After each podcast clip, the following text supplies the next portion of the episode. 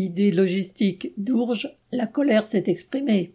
L'entreprise de transport et de logistique ID Logistique compte plus de 5000 salariés dans le pays. Mercredi 16 février, des piquets de grève se sont organisés sur Dourges, dans le pas de Calais, dès 5 heures du matin.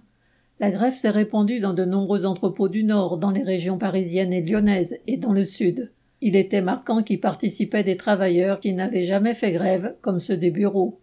Depuis des années, le groupe grossit, rachète des entreprises en France et dans le monde, jusqu'aux États-Unis. Les actionnaires ne s'y trompent pas, les dividendes sont copieux. Le principal actionnaire, Eric Emar, a vu sa fortune passer de 79 millions d'euros en 2012 à 650 millions en 2020. Avant les négociations annuelles obligatoires et NAO du groupe, il y avait déjà une certaine ambiance. Les travailleurs discutaient entre eux qu'il faudrait de vraies augmentations de salaire. Pour 2022, la direction avait dit qu'il n'y aurait pas de prime d'intéressement. Lors de la réunion des NAO, elle a proposé 40 euros bruts et une prime de 750 euros.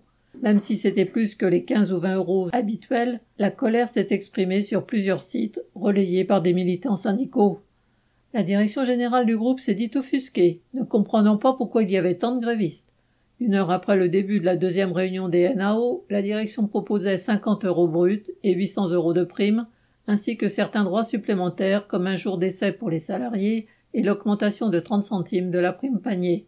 Bien sûr, les 50 euros bruts par mois et les 800 euros de prime sont bien insuffisants face à l'augmentation des prix. Mais en faisant grève, les salariés ont senti qu'ils étaient une force. La direction en a d'ailleurs bien conscience et elle cherche à diviser par tous les moyens. Par exemple, des salariés ID Logistics Amazon ne sont pas concernés par les NAO alors qu'ils appartiennent au groupe. Aux travailleurs de la partie transport, la direction ne propose que 400 euros de prime.